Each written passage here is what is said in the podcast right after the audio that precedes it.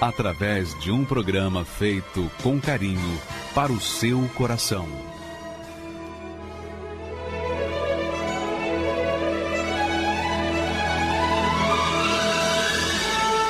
E agora, com você, a Palavra Amiga do Bispo Macedo.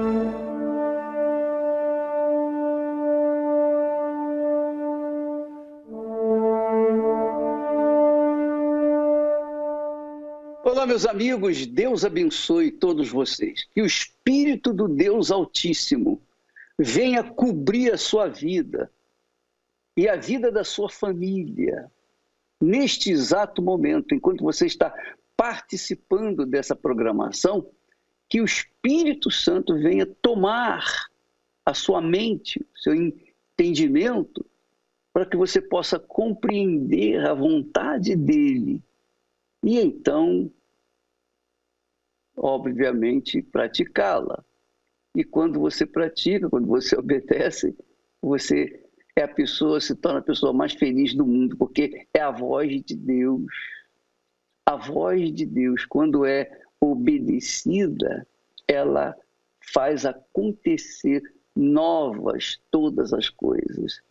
Mas o preço é a obediência. O preço é só obediência. E se você, essa criatura, está sofrendo, gemendo, padecendo, você que vem vivendo por viver. Você vamos vamos falar a verdade. Você não tem mais nada a perder, né? Fala a verdade. O que, é que você tem a perder diante do quadro fatídico que tem sido a sua vida? Talvez você seja como um vale de ossos secos que o profeta Ezequiel falou, mostrou, viu e profetizou amando de Deus. Então, esse vale de ossos secos não é só você. Não é só você. É o mundo inteiro. Todas as pessoas que estão afastadas de Deus são ou fazem parte desse vale de ossos secos. Todas as pessoas. Por exemplo, uma pessoa tem uma religião, uma determinada religião. Muito bem, a sua religião é boa, ela é religiosa, ela é caridosa, etc. Mas a vida dela está uma bagunça, uma desordem tremenda. Por quê? Por quê? Porque a pessoa, enquanto a sua alma não faz as pazes com Deus, essa alma não tem paz. Não tem paz. E o vale de ossos secos mostra o quadro do mundo que nós vivemos. Um mundo de guerras, um mundo de ódio, um mundo de ninguém é de ninguém, cada um por si. Essa é a realidade. Nós vivemos num mundo cruel, mau, perverso, odioso, então, como sobreviver num mundo assim? Deus então deu uma visão para o profeta, o servo dele, do que tem sido o mundo. E que talvez seja um pequeno detalhe da sua vida. Vamos a uma matéria e voltamos com esse texto para a gente meditar sobre esse assunto, porque a solução está nas suas mãos. Você sabia disso? desde o momento em que você ouve a palavra de Deus e obedece. Só isso. Vamos à matéria e voltamos. Veio sobre mim a mão do Senhor. Ele me levou pelo Espírito do Senhor e me pôs no meio de um vale que estava cheio de ossos. E me fez andar ao redor deles e eis que eram muito numerosos sobre a face do vale e estavam sequíssimos. E me disse: Filho do homem, acaso poderão reviver estes ossos? Respondi: Senhor Deus, tu o sabes. Então me disse: Profetiza sobre estes ossos e dize-lhes: Ossos secos, ouvi a palavra do Senhor.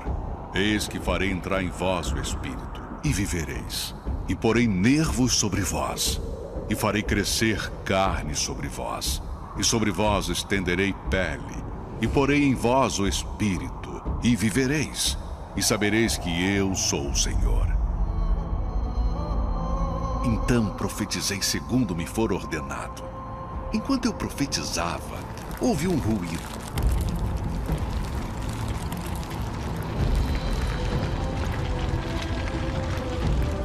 Um barulho de ossos que batiam contra ossos e se ajuntavam. Cada osso ao seu osso.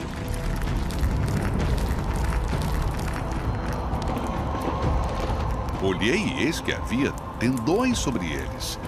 E cresceram as carnes, e se estendeu a pele sobre eles. Mas não havia neles o espírito. E ele me disse: Profetiza ao espírito, profetiza, ó filho do homem, e dize ao espírito: Assim diz o Senhor Deus: Vem dos quatro ventos, ó espírito, e assopra sobre estes mortos para que vivam e profetizei como ele me deu ordem. Então o Espírito entrou neles e viveram e se puseram em pé. Um exército grande em extremo. Pois é, esse é o quadro do mundo em que nós vivemos. O quadro que realmente é assustador. Você não vê, por exemplo, aquela mãe que tirou a vida da sua filha, da sua filhinha, só para se vingar do seu marido? Olha só, se uma mãe é capaz de tirar a vida de uma criança inocente, pura, para se vingar do seu marido, você pode imaginar o quadro que esse mundo está apresentando. Então, veja só o que Deus fala, e todo dia nós vamos falar um pouquinho desse texto da, da profecia de Ezequiel, para que você possa é, entender o que que, como é que Deus vê o mundo, como Deus vê a, a gente, como Ele vê você que está me assistindo, vê a mim, vê todas as pessoas. Então, preste atenção a esse texto. Então, a palavra começa assim. O profeta Ezequiel ouviu a voz de Deus dizendo: Veio sobre mim a mão do Senhor. E a mão do Senhor o fez sair no Espírito Santo, no Espírito do Senhor, e me pôs no meio de um vale que estava cheio de ossos. E me fez passar em volta deles. E eis que eram numerosos, muito numerosos, sobre a face do vale. E eis que estavam sequíssimos. É interessante você notar que Deus levou o servo dele para andar no meio do vale de ossos secos. Eu, eu vejo, eu vejo Jesus andando neste mundo através, ou nas, nos sapatos, nas sandálias daqueles que pregam a sua santa palavra. Eu vejo o Espírito Santo tomando os seus servos neste mundo e caminhando por toda a face da terra, que é o vale de ossos secos. Porque a mortandade, a miséria, a fome, o egoísmo, o ódio, a inveja, a vingança, tudo que não presta faz parte desse vale de ossos secos. Mas o bom o bom disso tudo é que nessa visão, Deus dá uma esperança, dá uma fé, dá um, um, uma saída. Ele dá uma saída para você que talvez seja um ossinho no meio desse vale de ossos secos.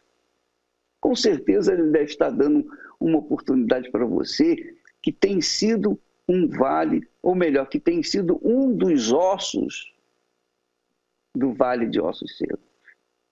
E é óbvio que você não vê isso. Você vê sua carne, você, você se vê, você se enxerga no espelho. Mas dentro de você, dentro de si, há um buraco, um vazio enorme. Esse vazio não deixa de ser um vale de ossos secos, porque os seus ossos interiores, o seu esqueleto está sequíssimo.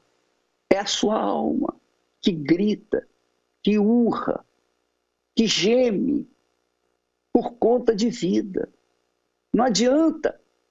Você veja que nós vamos verificar que não adianta consertar ah, os ossos, não adianta colocar os ossos nos seus devidos lugares, estender tendão, carne, pele e formar de, vo de volta o ser humano. Não adianta a pessoa ser curada de uma determinada enfermidade, ser liberta de um determinado problema. Não adianta ter a sua vida restaurada, ou seja, sua família restaurada. Se não houver o Espírito de Deus, não tem vida. Não adianta ter um corpo. E você vai ver isso nesse relato que nós vamos colocar aqui todo dia, para que as pessoas possam entender a visão de Deus e o que Deus quer e o que Ele quer fazer na vida desses ossos secos. Jesus uma vez disse assim: os sãos não precisam de médico, os sãos não precisam de médico. Mas um osso seco precisa ser restabelecido, precisa formar corpo e precisa de espírito. E esse é o objetivo que toda a Igreja Universal do Reino de Deus vai estar empenhada para o dia 10. No dia 10 deste próximo mês, de setembro, nós teremos a grande campanha, a grande campanha do Vale dos Ossos Secos. Quando Deus perguntou ao profeta, por acaso esses ossos podem reviver? O profeta não sabia e dizia, tu sabes, Senhor. Mas nós sabemos, nós sabemos, por causa desse texto, nós sabemos que Deus diz que quer sim que há chance para as pessoas que fazem parte desse vale de osso seco. E você talvez seja uma delas. E se você quiser a nossa ajuda, por exemplo, uh, nesta quarta-feira, às oito da noite, nós estaremos falando sobre esse assunto e estaremos orando, estaremos profetizando, porque foi a solução. O profeta profetizou, falou aquilo que Deus queria falar. E conforme ele ia falando, a vida da pessoa, os ossos secos foram se restabelecendo, cada um encaixando no seu osso seco, e formou-se um corpo, e formou-se depois, e veio o espírito. Então, nesta quarta-feira, às oito da noite, nós estaremos tratando desse assunto e preparando o povo, aqueles que são de Deus, que não são como os ossos secos, mas são como o profeta Ezequiel, para que estes que são de Deus venham andar no meio dos ossos secos e levar a palavra de Deus que traz vida para as pessoas. Nós vamos agora ouvir o testemunho de uma senhora juliana. Ela teve uma, uma situação do tipo desse aí, do Vale de Ossos Secos. Mas ela era osso seco. Ela era assim, não tinha jeito, a, a vida dela não tinha condição, tinha mais saída, tinha mais jeito. Sabe aquela criatura que diz, ah, para mim não tem mais jeito. Pois é, ela era assim. Mas que, que aconteceu? Ela ouviu a voz de Deus e a voz de Deus fez restaurar a vida dela. Vamos assistir o seu testemunho. Meu nome é Juliana Schmidt, tenho 42 anos e sou enfermeira. Eu cresci num lar onde tinha muitos depressivos e eu não entendia, ninguém entendia, né? Porque de tanta tristeza, era muita tristeza, uma melancolia que a gente não conseguia entender. A gente imaginava que era por circunstâncias, por onde morava, enfim. E aí eu fui crescendo com aquele vazio dentro de mim, aquela tristeza, a falta do meu pai, que até então não era perceptível por mim, mas eu sentia como criança aquilo ali. E aí eu cresci nesse lar destruído, né? A minha mãe me criou, né, sozinha, e ela teve vários relacionamentos e nesses relacionamentos eu me sentia muito triste porque me sentia colocada de lado, né? E desde muito cedo eu precisei trabalhar fora e, e, e, ali eu comecei a me envolver com o trabalho para ver se supria aquela necessidade que tinha dentro de mim. E foi assim que eu fui crescendo, nesse lar destruído, num lar de tristeza, um vazio muito grande dentro de mim, um buraco que se abria e eu não entendia de onde vinha aquela dor. Até que eu encontrei uma pessoa, né, me relacionei com ela, ficamos bastante tempo juntos, mas aí o que aconteceu? Eu fiz dele o meu Deus. Eu fiz dele a pessoa mais importante da minha vida. Eu fazia dele assim como o meu sol. Eu não conseguia respirar sem pensar nele um só minuto. E claro que isso é errado diante de Deus, né? Naquela época eu cria em Deus, eu, eu sabia que Deus existia, eu sabia da importância de Deus, mas eu não dava valor, eu achava que Deus aceitava aquela minha relação de colocar ele num pedestal e colocar Deus num cantinho, vamos dizer assim, de lado, né? Só que apesar de ter encontrado essa pessoa que inicialmente estava tudo muito bem, sempre existia um vazio dentro de mim. Parecia que ia se abrir um buraco dentro da minha alma, onde eu, eu descia no fundo de poço e dava uma angústia tão grande que eu sentia como se eu tivesse com falta de ar.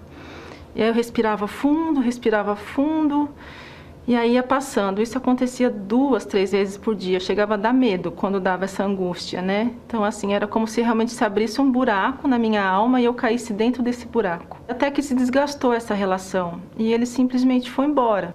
Me deixou. Me largou. E quando ele foi embora, meu chão se abriu. Eu achei que eu não conseguiria mais viver, né? Se naquele é, naquela angústia que eu vivia, eu tinha um refúgio, imagina agora que esse refúgio foi embora. E agora o que fazer?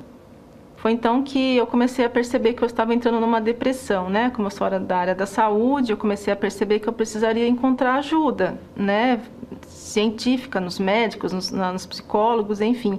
E eu comecei a procurar. Passei por psicólogos, psiquiatras, e cada vez que eu ia ao psiquiatra, é, eles mudavam o meu remédio, né? É, eu tinha uma depressão que ela foi tão grande que cada vez que eu ia no, no, no, médico, ele me diagnosticava com uma fase um pouco pior da depressão. Eu entrava, né, eu começava a usar um remédio e esse remédio ele não fazia o efeito esperado, né? Na minha cabeça existia uma desorganização de pensamentos, eu não conseguia organizar meu pensamento. E automaticamente a minha vida do lado de fora estava aquela bagunça. E eu não conseguia dormir. E aí o médico começou a passar algumas medicações para que eu pudesse dormir. Mas o que acontecia? O meu corpo ficava totalmente dopado, mas a minha mente não desligava. Quando eu tive o primeiro contato com a bebida, foi tudo muito bom. Como toda droga, vamos dizer assim, no início é tudo muito bom, muito fácil. E eu encontrei agora, eu encontrei o refúgio. Só que como toda droga, precisa aumentar a dose, né? Hoje era um copo, amanhã eram dois, até o ponto que eu comecei a beber todos os dias, né? Comecei a beber todos os dias e aí foi aumentando a dose ao ponto de eu chegar a tomar três garrafas num dia só.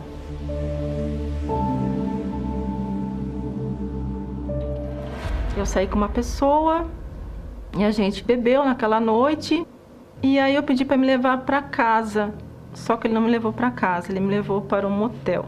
Né? Eu estava totalmente alcoolizada.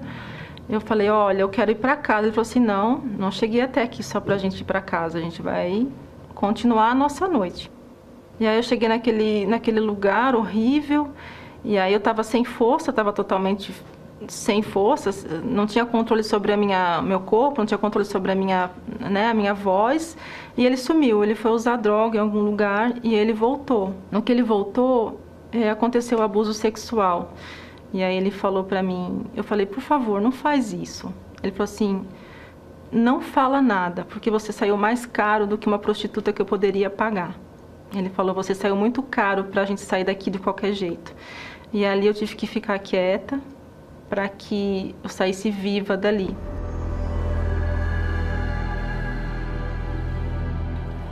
No domingo de manhã eu falei, nossa, eu tô chegando em casa agora desse jeito, totalmente destruída. Passei por isso nesse momento, eu poderia estar tá buscando a Deus nesse momento, porque eu já tinha um pouco de conhecimento do que era Deus, mas eu desprezava totalmente. Eu cheguei nessa fase em que eu tive que tomar muita bebida para tentar anestesiar a minha mente, meu corpo, e junto com o remédio. E foi que eu fiz as minhas orações pedindo a Deus uma saída, né? Foi então que uma amiga minha me convidou para vir ao Templo de Salomão. Foi numa quinta-feira.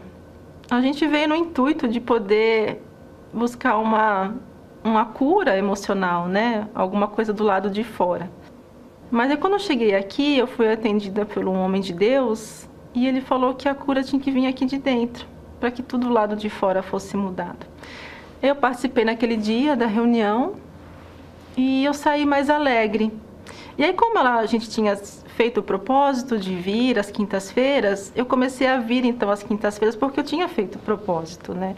Só que ali eu comecei a me sentir mais feliz, mais confiante, comecei a ter forças, aquelas crises de choro começaram a cessar, eu comecei a dormir melhor, né? Eu comecei a ficar mais feliz no trabalho, a sorrir mais, porque eu não sorria, eu era fechada, eu tinha um, um semblante fechado, triste.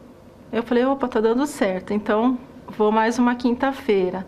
Até que então eu fui me curando de dentro para fora. As lutas do lado de fora continuaram, né? Os problemas continuaram, mas aqui dentro começou a mudar. Então eu comecei a ler a Bíblia e aí só que eu me sentia rejeitada por Deus. Eu comecei a ler então o livro de João. Eu não esqueço dessa passagem de que Jesus falou que que nós, ele, nós não escolhemos a ele, ele escolheu a nós. E aquele que vai até ele, que o Pai leva até ele de forma nenhuma, ele rejeita. Ali eu entendi que Jesus tinha me chamado e que ele tinha visto que eu queria ele e que ele não me rejeitava. Que apesar de eu ter rejeitado ele uma vida inteira, de eu saber realmente que ele tinha que ser o principal na minha vida, mas eu insistindo em colocar pessoas e coisas acima dele, ele não me rejeitou. Foi então que eu falei para Deus que eu queria ter um relacionamento com ele, que eu queria estar na minha casa e não me sentir mais sozinha. Eu não me sentia mais sozinha apesar de eu estar sozinha fisicamente, eu não me sentia mais sozinha. Eu sabia que Jesus estava comigo. Foi então quando eu comecei a buscar o Espírito Santo, né? Porque ele é o principal na nossa vida, ele é o nosso consolador, o nosso ajudador, aquele que intercede por nós diante de Deus. E um dia eu estava dirigindo, eu estava indo para um, uma reunião da Igreja Universal e eu comecei a pensar nas coisas de Deus, né? Comecei a pensar Deus, eu quero tanto a tua presença, eu quero tanto que o Senhor fique comigo. Eu não quero que o Senhor me rejeite. E aí então eu vi claramente a voz de Deus. Eu estava dirigindo, parei no farol assim, Deus falou assim: "Você está vendo essa paz que você está sentindo agora com tudo que está acontecendo ao seu redor?" Eu falei: "Tô, Deus". Ele falou: "Essa paz ninguém pode dar, sou eu que te dou". Foi então que eu tive a certeza ali que o Espírito Santo era comigo, que eu fui batizada com o Espírito Santo no meio do trânsito, porque é uma paz que vem de dentro, é uma alegria que só o Senhor Jesus pode dar.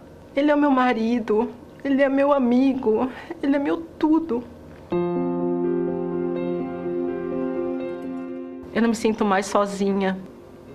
Eu durmo, não preciso mais de remédio para dormir, eu durmo até demais. E hoje eu faço parte do grupo Depressão Tem Cura, né? Hoje eu levo essa paz, essa alegria, é, essa vida a cores para as pessoas que veem tudo em preto e branco e cinza, porque essa é a cor que a gente enxerga quando a gente tem depressão.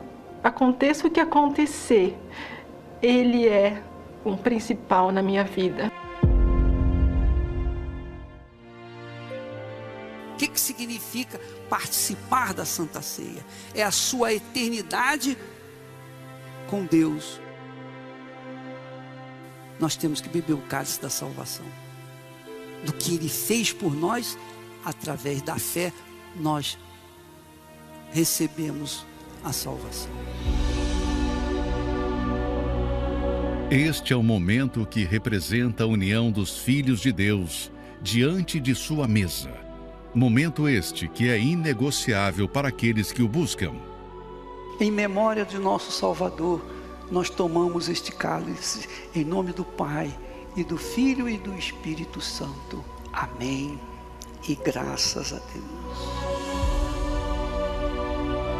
Nesta quarta-feira, 30 de agosto, a Santa Ceia do Reino dos Céus, com o Bispo Macedo, que estará retornando de viagem missionária. Às 20 horas, no Templo de Salomão, Avenida Celso Garcia 605, Brás, no Solo Sagrado em Brasília e em todos os templos da Universal. Graças a Deus. Então, minha amiga e meu amigo, a Juliana é um exemplo clássico de vale de ossos secos. O corpo dela era um vale de ossos secos. Hoje é um vaso, de, é um instrumento, é uma ferramenta de Deus neste mundo para levar para outras pessoas aquilo que ela recebeu de Deus. Hoje, a Juliana é como o profeta Ezequiel. Onde quer que ela vá, que tem esse vale de ossos secos, ela é usada pelo Espírito Santo para profetizar para as pessoas que fazem parte do, do vale de ossos secos. Então, se você está nos assistindo agora, nesse instante, você está aflita, desesperada, talvez você diga assim: a ah, Juliana teve sorte. Não, não é sorte. Não é sorte. Olha, a definição da nossa vida não é questão de sorte ou de azar, não é o destino, não é karma. A nossa vida se decide quando a gente usa a cabeça, o raciocínio, o racional, a inteligência. Quando a gente usa a inteligência, então nós decidimos o que nós queremos para a nossa vida. E quando a nossa inteligência cola com a inteligência de Deus, com a sabedoria de Deus, se sujeita à sabedoria de Deus, então, amiga e amigo, o osso seco se transforma numa nova criatura. E foi o que aconteceu com a Juliana. Mas não só com ela. Nós temos outro testemunho aí que faz é, mostrar que a profecia de Deus, a palavra de Deus, continua sendo proclamada. E aqueles que dão ouvidos a essa voz, a voz poderosa do Altíssimo, então também são abençoados. É o, o caso dessa senhora que você vai ver neste momento, como foi também um, digamos, um caso perdido, mas teve solução. Vamos assisti-lo. Meu nome é Joselinda Tortorelli Zangarini, eu tenho 66 anos de idade, sou natural de Campinas, São Paulo. Eu era católica e eu cria nas, nas imagens, eu cria em tudo que, desde pequenininha, eu fui orientada pela minha mãe, pelo meu pai. Eu buscava um Deus que me ensinaram. Eu ficava muito irritada quando falavam para mim da Igreja Universal, eu ficava muito irritada. Eu falava, gente, vocês estão sendo enganados, porque era assim que eu via. Inclusive, eu ia todo domingo com meu esposo no mercado municipal, aí eu, ele me deixava para fazer compra e eu via, próximo do mercado tinha uma Igreja Universal. E tinha uma, uma moça que ficava cuidando, eu não sabia nem o nome dela, mas eu achava que ela era mais uma idiota e isso daí foi me chocando, foi me, me moldando um caráter, uma personalidade muito forte contra a Igreja Universal.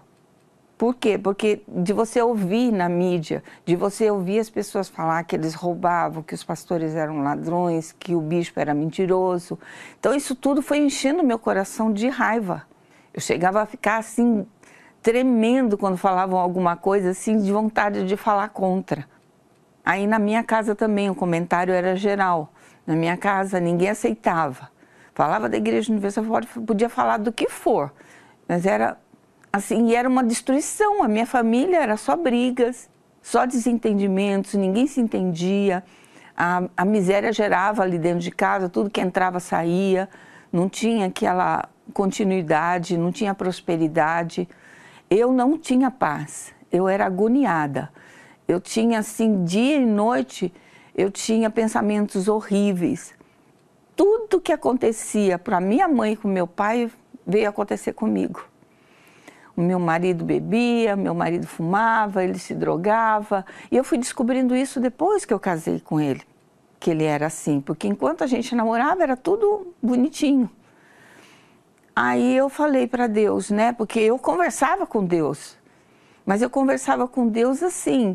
Eu chegava e falava: Meu Deus, não é possível que eu vou ter que passar tudo que a minha mãe passou. Eu tive meus filhos, né? E os meus filhos foram crescendo e os problemas foram aumentando. Então eu passava para eles uma mãe sofrida, uma mãe que chorava o tempo todo, uma mãe que era maltratada pelo esposo, o esposo não cuidava dela. E eu, eu me sentia vítima, né? Eu sabia que aquilo era uma consequência de eu ter errado. Então eu me culpava. Eu ficava, o que, que eu errei? O que é que eu estou fazendo de errado?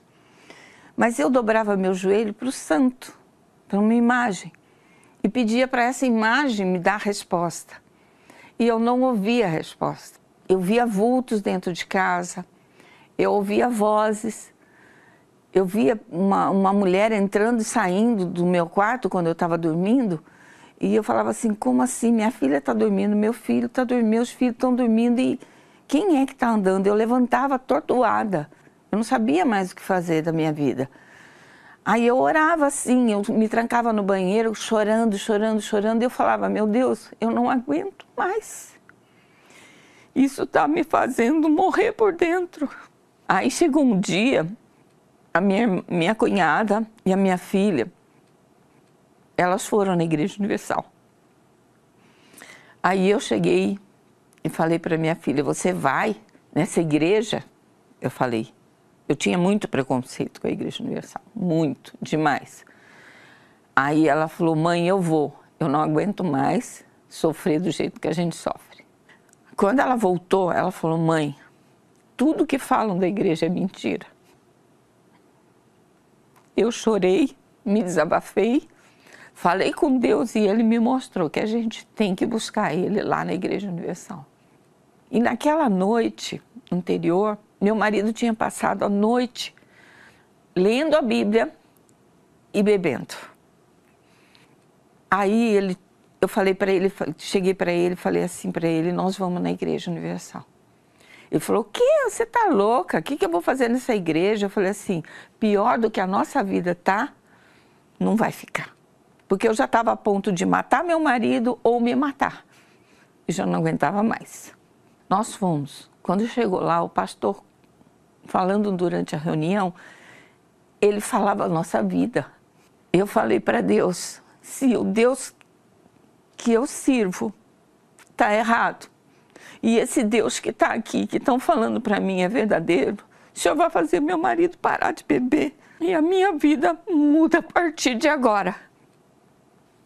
Eu sei que terminou a reunião. Quando terminou a reunião, eu estava 100 quilos a menos. Era uma leveza, uma certeza de que Deus ia cuidar de mim. Não foi fácil, não. Desde o início foi muito difícil porque eu era muito católica. Aí eu tinha que desfazer das imagens, tinha que me desfazer de tudo aquilo que me prendia o passado, um passado de muita dor, de muito sofrimento. E a partir daquele momento que a gente foi, daquele dia, meu marido nunca mais bebeu. Aí eu fui E fui caminhando com muita fé, ia todos os dias. No começo eu ia todos os dias na igreja. Não importava o horário que eu ia, mas eu ia buscar, ainda que fosse para entrar, fazer uma oração, pedir forças para Deus para continuar. Percebi que Deus, Ele acompanha a gente por onde a gente for, mas a gente tem que aceitar, porque Ele dá o livre-arbítrio para você escolher se você quer Ele ou não. Fui gradativamente, foram anos, muita luta, muita oração, muito jejum, mas eu, graças a Deus, conheci a Deus. Deus me presenteou com o Espírito Santo dele. E hoje, hoje eu posso dizer que eu sou uma pessoa muito feliz. Graças a Deus, meus filhos estão na presença de Deus, meus netos também. E está se cumprindo aquela palavra que disse: Eu e minha casa serviremos ao Senhor, porque eu vou até o fim. Nada nem ninguém me tira o que Deus me deu. Espírito Santo, para mim, ele é um tesouro, porque ele me mostra todos os dias o caminho que eu tenho que seguir, o que eu tenho que fazer para que eu agrade ao meu Senhor, para mim poder ser uma mulher completa do jeito que Ele quer. Eu me entrego assim diariamente para Deus como um barro, para que Ele me molde. Eu quero ser um vaso de honra.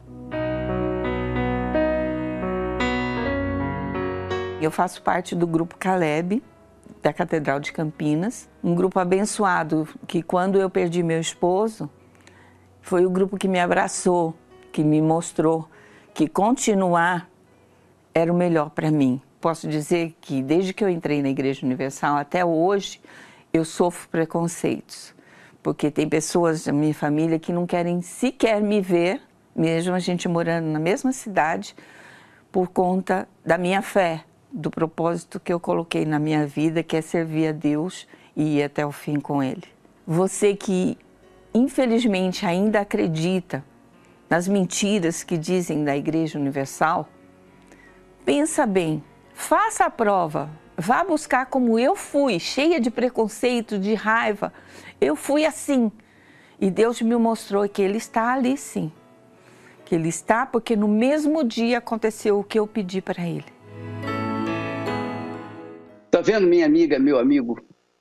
A Juliana, dona Joselina, elas não tinham nada a perder. Não tinham nada a perder.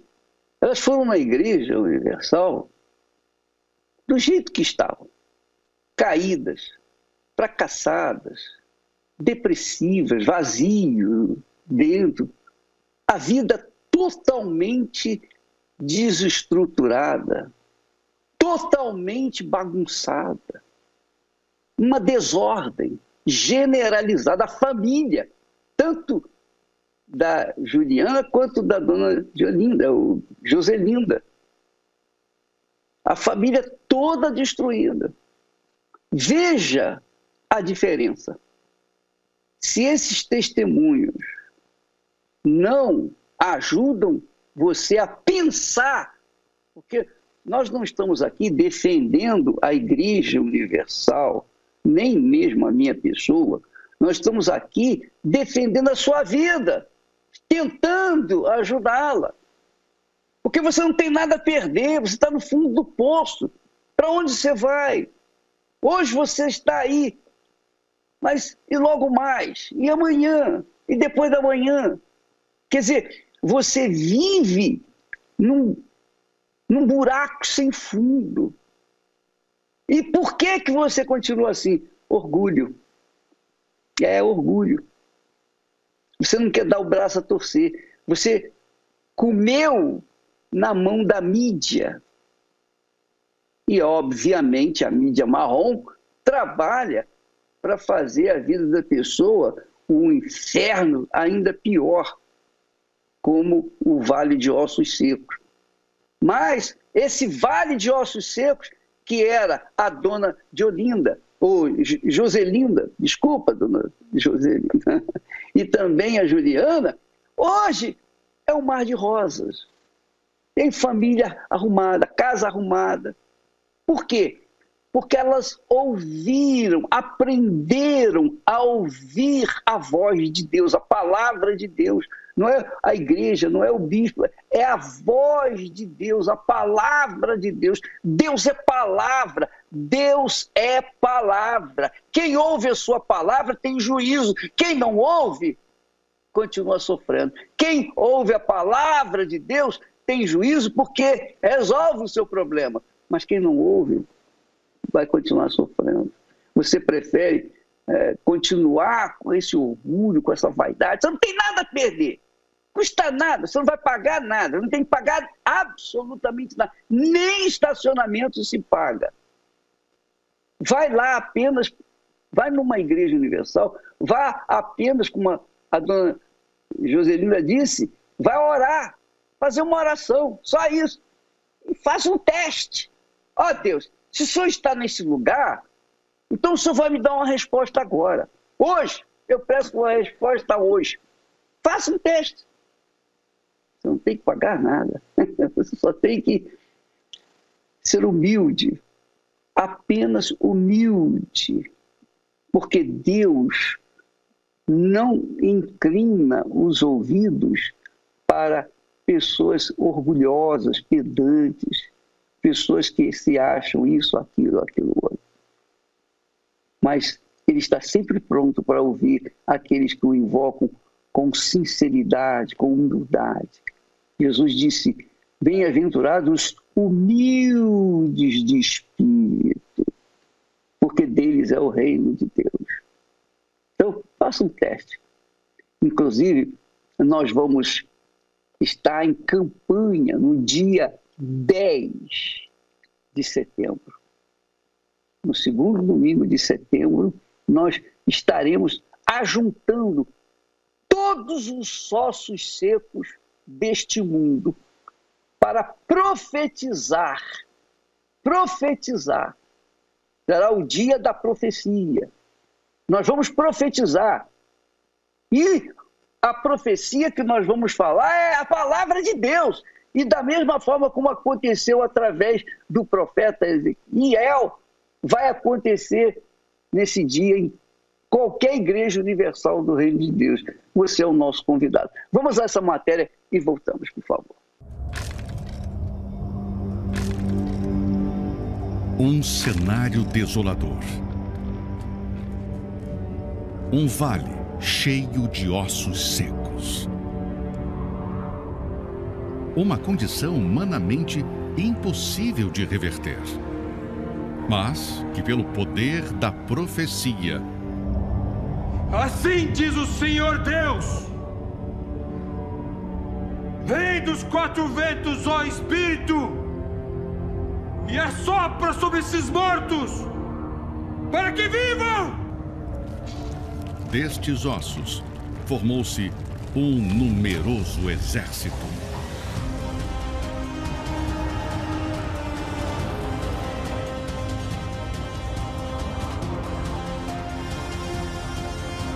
Esta foi a visão que Deus deu ao profeta Ezequiel de uma poderosa restauração que iria acontecer com o povo de Israel.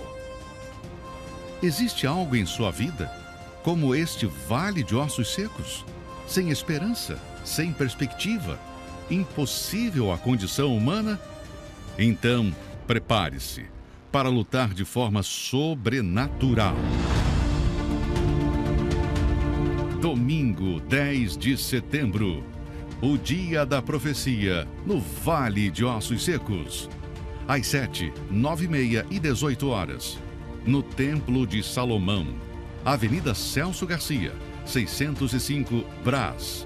E em todos os templos da Universal.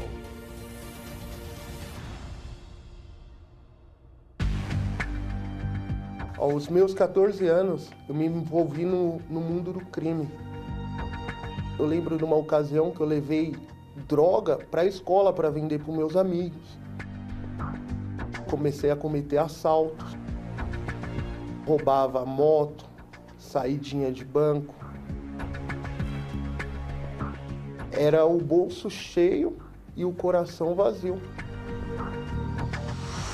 Meu nome é Robson Caetano de Souza, Tenho 29 anos e sou empresário. Eu tive uma infância muito sofrida, onde tinha briga no, no meu lar entre minha mãe e meu pai, é, confusão, agressão. Conforme isso foi passando o tempo, eu fui percebendo que nada poderia me preencher. Me apresentaram a maconha. Ali, naquele momento, eu usei a maconha. Eu me senti leve, mas eu não consegui ter paz. Ao passar aquela sensação, e parecia que eu estava mais vazio ainda. Eu lembro de uma ocasião que eu levei droga para a escola para vender para meus amigos. E não contente com isso, eu continuei. Eu fui, comecei a cometer assaltos, roubo. Então roubava moto, saidinha de banco.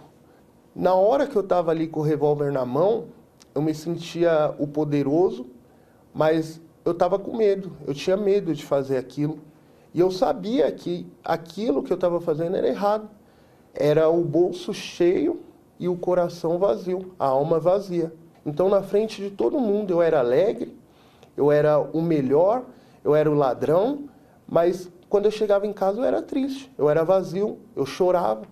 Eu costumo dizer que só o meu travesseiro sabia o que eu passava. Eu já tinha visto que eu não seria algo grande dentro do crime, então eu decidi sair e arrumar um emprego. E eu estava operando uma máquina e nesse dia a máquina ligou com o meu braço lá dentro. E aonde não passava nenhum dedo nas lâminas, passou meu, meu braço. E o helicóptero da Polícia Militar me levou até o Hospital das Clínicas. Onde eu chegando lá, eu fiquei da, das 13 horas até as 20 horas em observação para entrar em cirurgia. A dor da minha alma era maior do que aquela dor que eu estava sentindo no braço.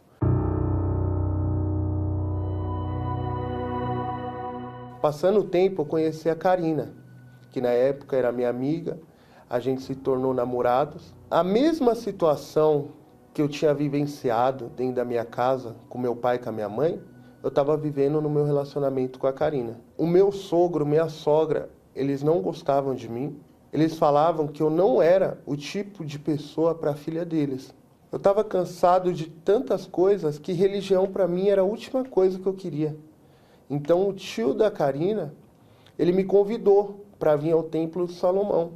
Quando eu entrei no santuário, ali eu recebi paz. Eu ouvi que tinha jeito para mim, que o que eu estava vivendo não era meu e eu poderia ter paz. Então ali chamou minha atenção. Tanto é que eu falei para o tio da Karina, eu quero ir amanhã, eu quero vir amanhã de novo.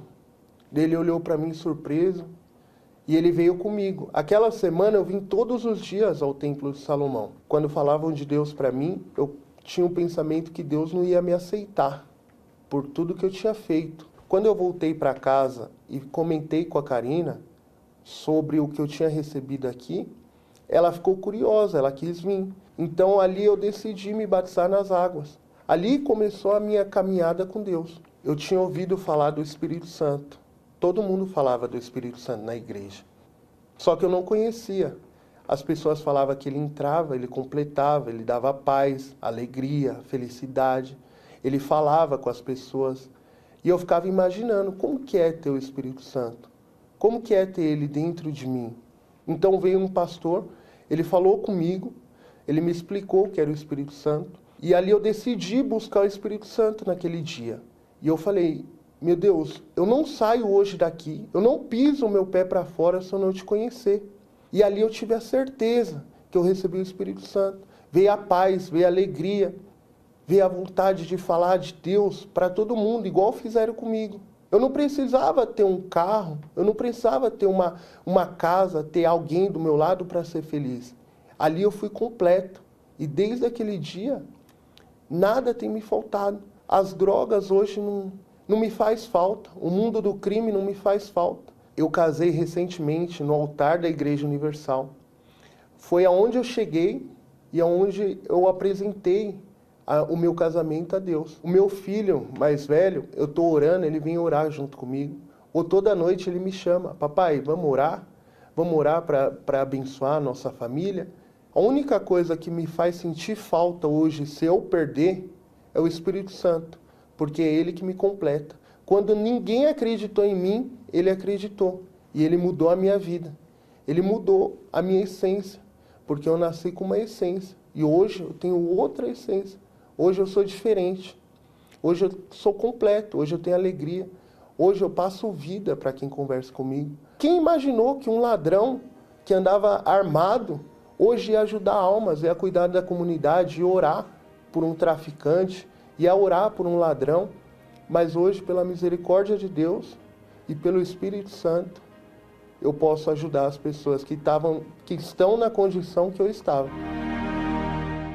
Então, se você é essa pessoa que mantém-se de salto alto sobre uma vida totalmente desordenada, uma vida desordeira, como um vale de ossos secos, o bispo Adilson, aliás, já está no estúdio, ele vai fazer a oração por você agora. Não custa nada você também se aproximar do seu televisor e colocar a mão nele para você ver o que vai acontecer. Vamos fazer um teste agora. Bispo Adilson, é com você. Deus abençoe em nome do Senhor Jesus. Amém. Deus abençoe o senhor, bispo. Deus abençoe a você que está aí e que ouviu é, essa mensagem, que viu os testemunhos. E agora, como o bispo Macedo falou, você pode fazer prova disso. Coloque a mão sobre o televisor, sobre o rádio. Aí onde você está agora, se você está acompanhando através da internet, coloque a mão sobre o computador, sobre o celular. Vamos ver se essa palavra se cumpre ou não, se ela é verdadeira ou não, porque aqui está escrito que ele levou sobre si as nossas dores. Então vamos fazer prova com essa palavra. Seja você quem for e onde estiver agora, vamos unir a nossa fé é momento de oração.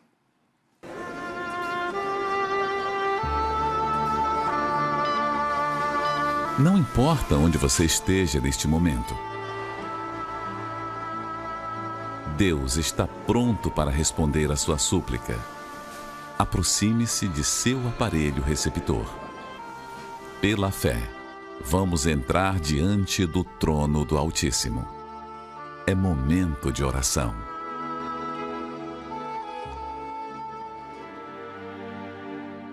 Nosso Deus e nosso Pai, em o nome do teu Filho Jesus Cristo, nós agora oramos, meu Pai, por todas as pessoas e com todas as pessoas que se irmanam conosco nessa corrente de fé.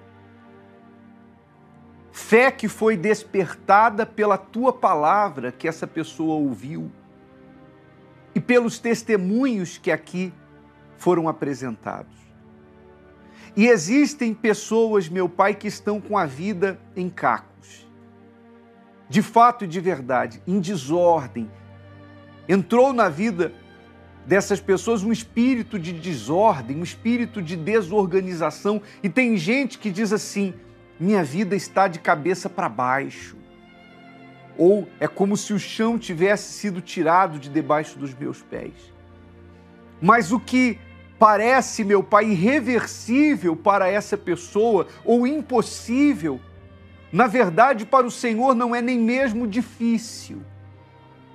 Porque para o Senhor não existe nem sequer o difícil. Então, onde estiver chegando essa transmissão agora, há pessoas que estão com a mão sobre o televisor, sobre o rádio, sobre o, o, o computador, o laptop, sobre o, o celular, meu Pai. Onde quer que essa pessoa esteja agora, chegue luz, chegue vida. Eu profetizo que a vida que vem da tua palavra, o espírito da vida, entre neste corpo agora, desde o alto da cabeça até os pés, de maneira que essa dor desapareça. Dor, eu ordeno que você saia deste corpo agora, essa dor que está nos ossos, nos músculos, esse problema nos nervos, no sangue, na alma, no espírito, desde o alto da cabeça até os pés desta pessoa, haja nesse momento essa limpeza e toda a força espiritual do mal que estiver agindo nessa vida, nesta pessoa, eu repreendo expulso agora e ordeno que saia de sobre essa vida.